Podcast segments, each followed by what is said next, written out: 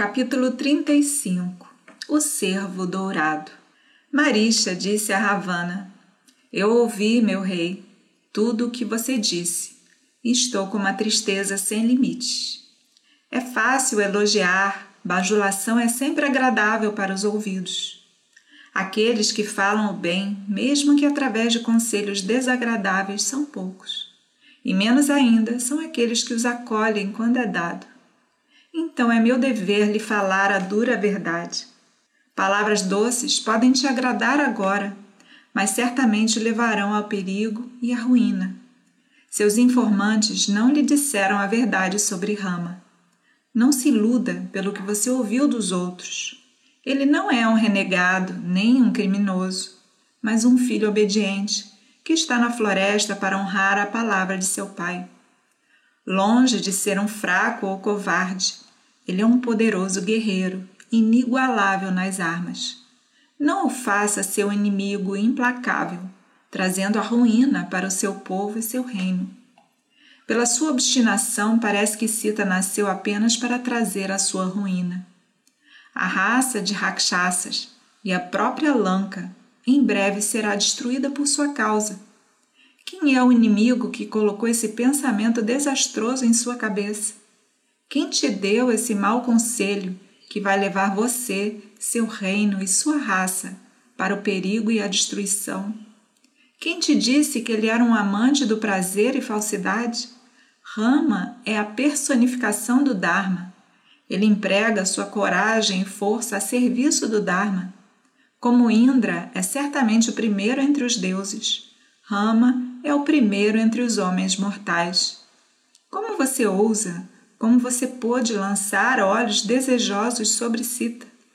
Sita algum dia cederá a você? Tirar ela de rama, imagine. Pode se enganar o sol e roubar dele sua luz? Você será, você será reduzido a cinzas se você se aproximar do fogo ardente da filha de Janaka. Não seja presa das flechas de rama. Não busque sua própria morte. Não se aproxime do fogo guardado por Rama. Não se deve tomar uma ação sem pensar bem antes. Você nunca poderá derrotar Rama em batalha. Ó governante dos Rakshasas, não fique surdo às minhas palavras. Você se lembra como antigamente, orgulhoso da minha força, eu perturbei os ritos e sacrifícios do sábio Vishvamitra? Naquele tempo, Rama era apenas um menino. Ainda assim, Vishwamitra tinha, com a permissão de Dasarata, levado o jovem Rama para proteger seu sacrifício. Aquele sábio conhecia as proezas de Rama. Eu me aproximei do lugar para apagar o fogo sacrificial com sangue e carne contaminados, e então eu fui atacar o menino Rama. E o que você acha que aconteceu? Ele soltou uma flecha que matou Subarro no local e com outra me tirou do chão e me jogou no mar. Rama, um menino, agora é um homem, incomensuravelmente mais forte, mais hábil nas armas. Não incorra nessa ira. Não destrua seu povo que agora está desfrutando de riqueza e prazer. Não guarde pensamentos sobre Sita, trazendo destruição para sua rica e bonita cidade e assegurando a sua morte certa. Se você persistir em sua tolice, ó Ravana, eu vejo diante dos meus olhos que a ruína o espera. Não vejo Lanka, eu vejo Lanka e suas ruas cheias de morte, e suas viúvas e órfãos lamentando em voz alta. Evite esse grande pecado. Se você está com raiva de Rama, lute contra ele frente a frente e encontre sua morte como um herói. Não siga um caminho fraudulento e me arraste nele. Volte e seja feliz com suas numerosas esposas. Não chame Yama para sua terra e sua raça. Assim, Marisha implorou fervorosamente pelo bem de Ravana, que, no entanto, estava longe de estar satisfeito ou convencido. Como bons conselhos podem prevalecer sobre uma vítima da luxúria? Como um homem doente, rejeitando remédios, Ravana se recusou a ouvir o conselho de Marisha. Se um rei, disse Ravana, quer saber se uma coisa deve ou não deve ser feita, ele pede o seu conselheiro para examinar as vantagens e desvantagens. Mas eu não vim a você pedir conselho. Eu sou rei e vim te contar o que eu decidi fazer. Eu espero e desejo a sua ajuda para realizá-lo. Você esquece a lealdade devida e ousa me dizer que o que eu penso está errado? Sobre esse assunto, eu levei tudo em consideração e tomei uma decisão. Essa criatura insignificante que você exalta é indigno da honra de um desafio formal para a batalha. Quem ele é, a não ser um homem expulso de sua própria terra, um tolo que se permitiu ser traído por uma mulher e foi privado de seus direitos? O tratamento apropriado para um sujeito desses é desgraçá-lo, levando embora sua esposa. Esse é um assunto definido e concluído. Suas observações são, portanto, irrelevantes. Você deve fazer o que eu quero e que não é muita coisa. Transforme-se em um servo estranho e bonito e apareça diante de Sita para atrair sua atenção. Sita vai pedir a Rama para persegui-lo e capturá-lo. Você deve afastar Rama para longe, simular a voz de Rama, gritando: Ah, Sita, ah, Lakshmana. Ouvindo isso, Sita vai concluir que Rama está em perigo e ela forçará Lakshmana a ir ao seu socorro. Assim, quando ela estiver sozinha, levarei-a para Lanka. Depois de ter conferido essa ajuda, você terá a liberdade de fazer o que quiser. Mas se você não me ajudar agora, entenda que a sua vida será perdida. Marisha pensou consigo mesmo. Meu Ravana frenético, que já está sobre a sombra da desgraça, não vai ouvir meus conselhos. Seu desejo pecaminoso o está levando a Yama. É melhor para mim ser morto por Rama do que por Ravana. Pelo menos então eu perderia minha vida a um inimigo. E então concordou com a proposta. Ele disse: Eu te dei um bom conselho, mas você não quis ouvir. Se eu executar o seu desejo, certamente irei morrer. Certamente você também perecerá não muito depois com tudo que é seu, assim como também a nossa raça. Algum inimigo nosso, desejando nossa destruição, te colocou nesse caminho. Alguém que te inveja. Eu prefiro ser morto por um inimigo, a quem eu respeito, do que por você. Então vamos, vamos para Dandaka. Ravana ficou muito feliz e abraçou Marisha, dizendo: Agora você é de novo meu velho querido Marisha. Os dois subiram na carruagem e prosseguiram em direção à floresta de Dandaka. Eles voaram sobre cidades, montanhas, rios e reinos. Alcançando Dandaka, eles avistaram Ashram de Rama no jardim de bananeiras. Eles desceram a distância e Ravana pegou Marisha pela mão e, apontando para o ashram, disse-lhe para fazer sua parte de acordo com seu plano. Imediatamente, Marisha se transformou em um cervo maravilhoso. Cada parte do animal tinha sua própria tonalidade diferente e beleza requintada, como um arco-íris no céu. Encantava os olhos de quem via.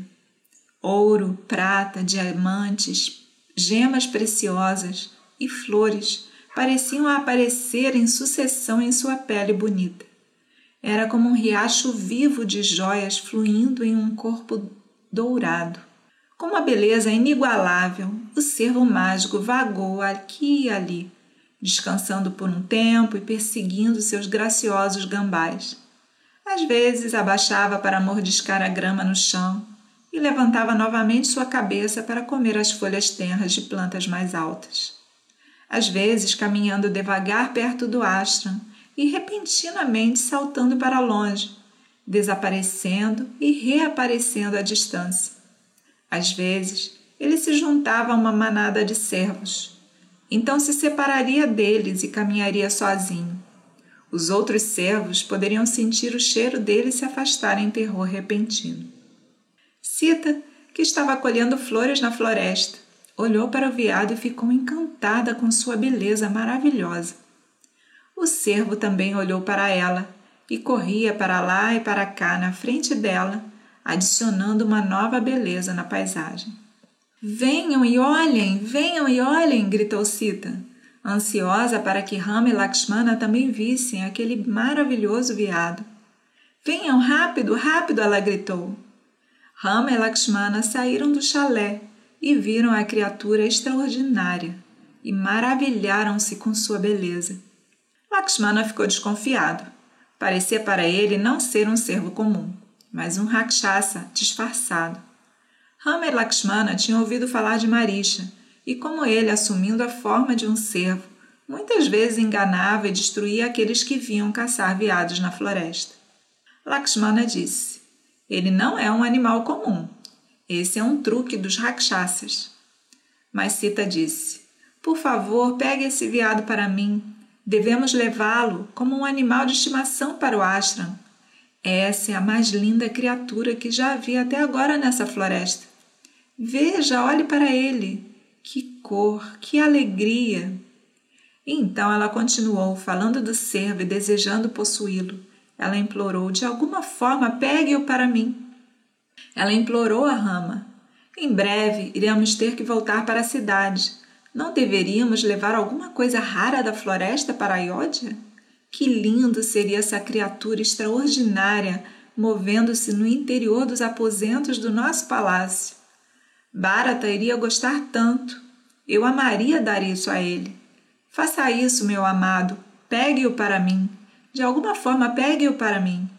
Sita viu que Lakshmana parecia não gostar da sua insistência.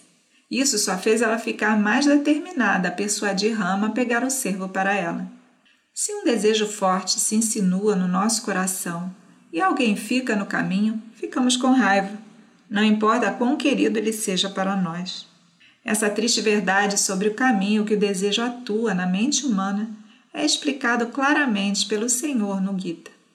Foi demonstrado pelo que aconteceu no coração de Sita agora. Veja, ela exclamou, é tudo ouro. Olha agora, é tudo prata.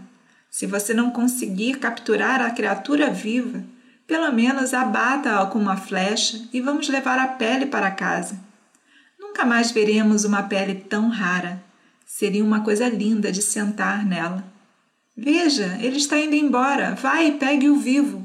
Ou então, deixe-me ter pelo menos a sua pele. Novamente ela disse: Olhe, olhe novamente. Nesses longos anos eu nunca vi coisa tão linda na floresta. É um conjunto de estrelas brilhantes. Rama não pôde mais resistir às suas súplicas. Ele disse a si mesmo: Mesmo que Lakshmana esteja certo, e a criatura seja um rakshasa, melhor razão ainda para matá-lo. Por que ter medo? Se eu não puder pegá-lo vivo, posso derrubá-lo com uma flecha e dar a pele para Sita. Se é esse o seu desejo, não é meu dever obtê-lo para ela? Ele disse a Lakshmana para trazer seu arco e flechas.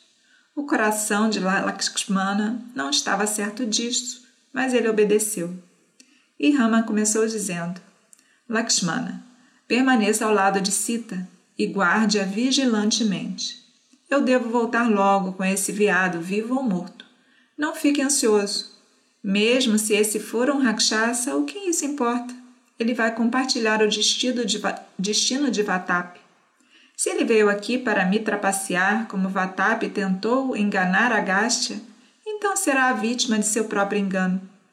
O que esse animal pode fazer comigo? Viado ou rakshasa é tudo a mesma coisa. Novamente ele disse: Tenha cuidado, cuide de Sita. Tudo pode acontecer a qualquer momento. Fique vigilante. O destino preparou o terreno para o infortúnio. Estranhamente, Lakshmana, que era por natureza apressado e rápido para agir, estava desconfiado nessa ocasião. E Rama, que geralmente era circunspecto, agora cedeu ao desejo tolo de Sita e, desconsiderando o aviso de Lakshmana, foi em busca do veado Marisha. A fim de dar a Ravana bastante tempo e oportunidade, Marisha se manteve dentro do raio de visão de Rama, mas fora de seu alcance, e foi atraindo-o continuamente para o destino.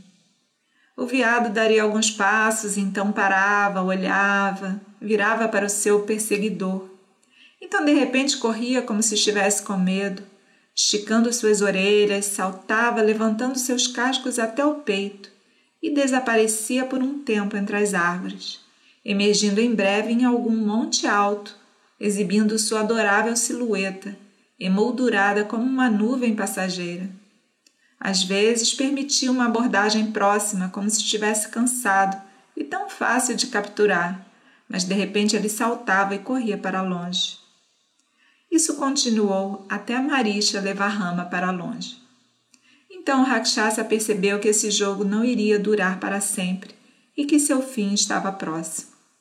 Rama, cansado da perseguição, dobrou seu arco e disparou uma flecha. Ela perfurou o cervo. Marisha retomou sua forma natural e, simulando a voz de Rama, gritou: Ah, Sita, ah, Lakshmana! e caiu morto. Lakshmana estava certo, disse Rama para si mesmo. Esse cervo era de fato um rakshasa. Ele pensou mais. Ouvindo seu último gemido, talvez Sita se engane. Ela deve estar provavelmente dominada pelo medo. Ele então disse a si mesmo novamente: E se Sita nutrir falsos medos? Lakshmana estará lá ao lado dela.